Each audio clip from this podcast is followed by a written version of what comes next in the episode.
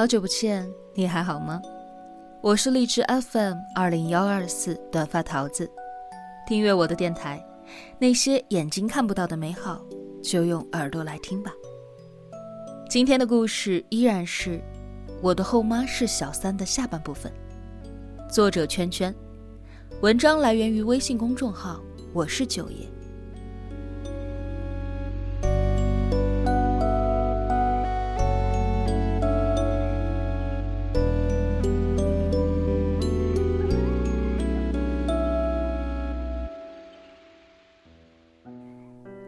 子并没有砸到人，但是把院子里的一盆花给打碎了。花盆破碎的声音吓着了弟弟。那天晚上他一直哭闹个不停。后来我也很内疚，但又倔强的说：“不就是被吓了一下吗？很快就会没事了。”但直到后半夜，弟弟还是没有好。新来的保姆就说：“小孩子可能被演着了。”要找师傅看看。他着急的让我爸开车去找，可我爸不太信那些，他宁可带去医院。他哄弟弟的时候，我就在旁边站着，他见了便气不打一处来的骂了我一句。我爸知道我妈离开了，他看我还红肿的眼睛，就替我辩护了一句：“也许，孩子是每个母亲的软肋吧。”孩子还在难受的哭闹，他的父亲却这么迫不及待的护着那个祸首，他心里可能也恨了吧。于是，他抬起眼，冷冷的看了我一眼，说：“你难受，就为那个早就不要你的妈。”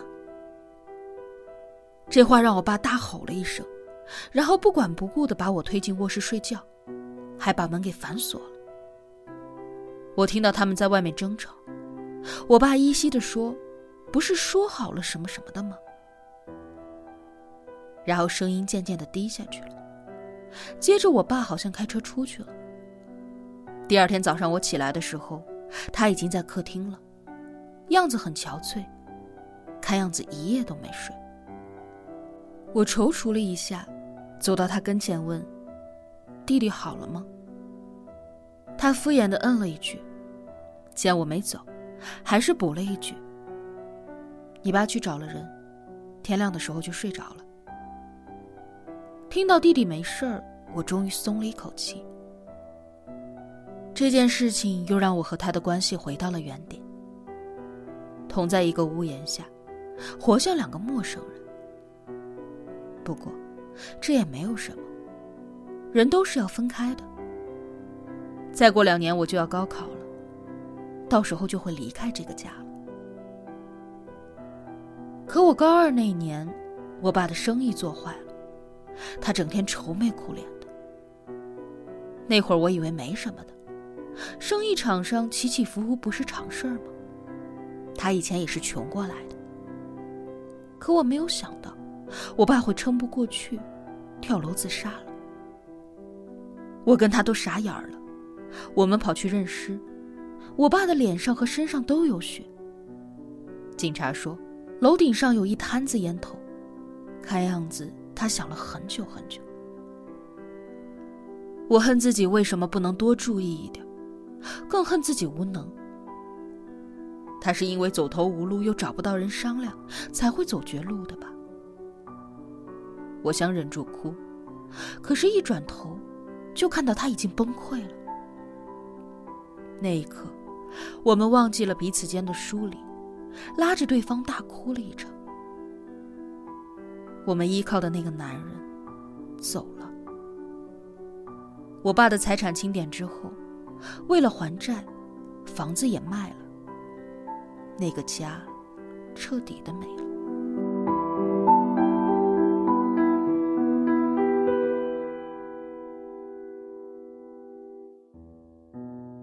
搬走的前一晚，他问我去哪。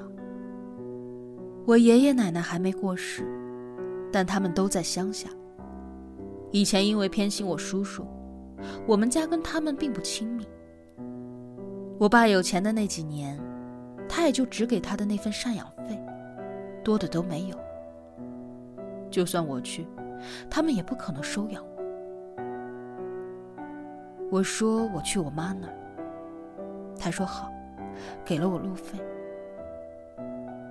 我爸活着的时候带着我出过远门玩那个时候远途都是喜悦的。现在我一个人看窗外倒退的风景，只觉得很凄凉。我妈跟她的新丈夫来火车站接我了。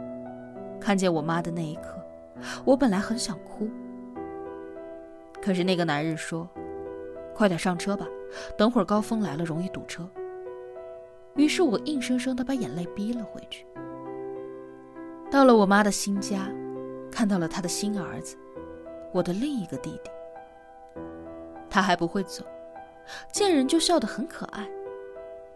可我刚抱起来，男人就着急的过来，从我手里接过孩子，说这娃娃很沉，你抱着累。我当时并没有察觉到什么，还以为是他在体谅我是个女孩子。可吃完晚饭，坐在沙发上聊了一会儿天之后，男人就跟我妈说：“时间也不早了，你带着他去休息吧。”我妈应了一声，然后拎着箱子带我出了门。他要带我去附近的旅店住。我大声的问我妈：“为什么？我连在他家住一晚上都不能了吗？”我妈心疼的看着我，她红着眼睛说。他不喜欢家里有外人，妈给你找个好的旅店，多陪你一会儿，行不行？明天一早我就来看你。我抱着最后的一点期望问：“那你晚上能陪我睡吗？”我妈为难的看着我说：“你弟弟，他晚上还要喂奶呢。”这一刻，我忍不住哭了。异乡街头深夜冰冷的风，残酷地提醒着我：我不止永远失去了爸爸，我的妈妈也离我越来越远。我要来这边入学，但关于入学的学校，我妈跟男人却产生了矛盾。我的成绩很不错，可是要进重点高中就要多花几万块钱，男人不愿意。我听见他在跟我妈吵。他说：“早先就说好了的，你前头的孩子我不管，我才跟你结的婚呢。好吧，你说你前夫死了，我可怜他，同意你把他给接过来，还让他继续念书。我已经很活菩萨了，好吗？现在有个学校能上，马上进去住校不就完事儿了吗？只要自己认真，书在哪个学校不一样念呢？”接着就是我妈低低的哀求声。当年我爸妈离婚的时候，我妈分得了一些钱，但是她自己管理不力，钱都亏得七七八八了。后来又因为生了孩子，收入就更马虎了，现在基本上是靠着男人过日子。所以，我理解她的难处。那天我妈又跟男人吵架了。男人一拍桌子说：“我不管，他要是真想去那个重点，反正他也那么大了，自己打工赚够了钱去。”我妈伸手拉了他一下，被甩开了。这一幕看得我很是心酸。是我的到来，破坏了我妈的新生活，所以，我跑了。跑回来之后，我也没有地方去。在同学家里借住了几天，学也不能上，只好先去打工。男人的话多少也刺激了我，所以我打了三份工，晚上在一个酒吧里兼职。那天，老板说有人找我，我出去一看，竟然是那个小三儿。我有一瞬间的不自在，但他越过我，直接去跟老板说，明天他不来了。我着急的拖住他：“你干嘛呀？”他反拖着我走了，然后给了我一张银行卡，说：“里面有十万块钱，你去学校吧。”学校里以前留的家长电话里有他的号码。学校见我既没去上学，也没有办理转学什么的，便打电话找到了他。他才知道，我去我妈那儿没有把上学的事儿给搞定。他就这么找过来了。我看着银行卡，很犹豫。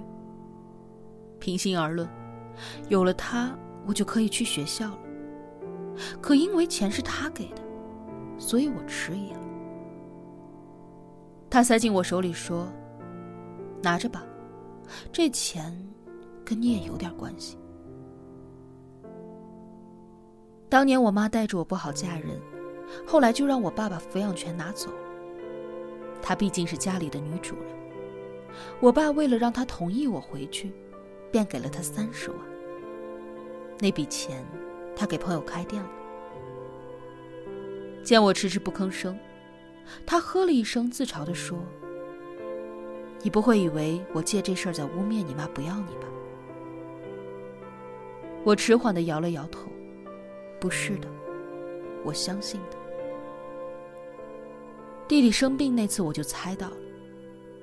不，或许在更早之前吧。我跟我妈还在一块儿的时候，我就隐约觉察到了。但谁愿意承认自己的母亲为了新生活，把自己给放弃了呢？只能催眠自己，那是我亲爸，又不是别人。夜风有一点凉，他复杂的看了我一眼，说：“好了，我走了，以后就要靠你自己了。”他抱着肩膀走了几步，仿佛想到了什么，又小跑几步回来跟我说：“也许我没有什么资格来对你说教，但我还是希望你知道，我不是什么好东西，看上了你爸的钱。”而你妈为了嫁人把你，我和你妈妈都挺失败的。总之，靠山山会倒的，谁都没有自己可靠。我把钱给你，一是因为你救过我儿子，我这个当妈的也回报你一次，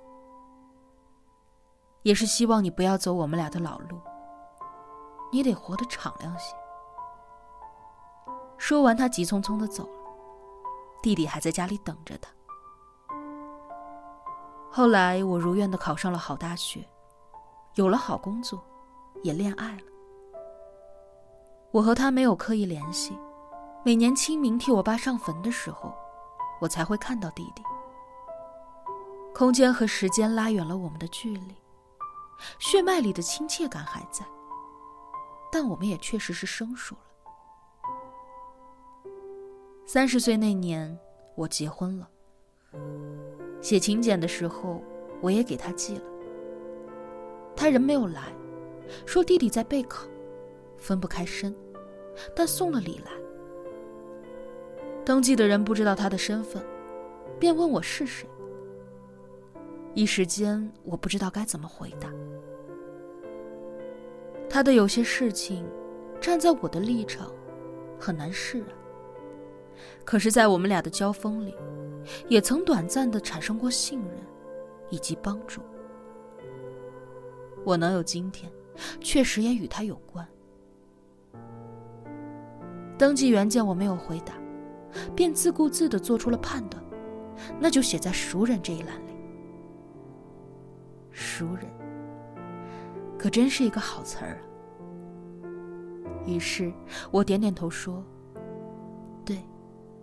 就是熟人。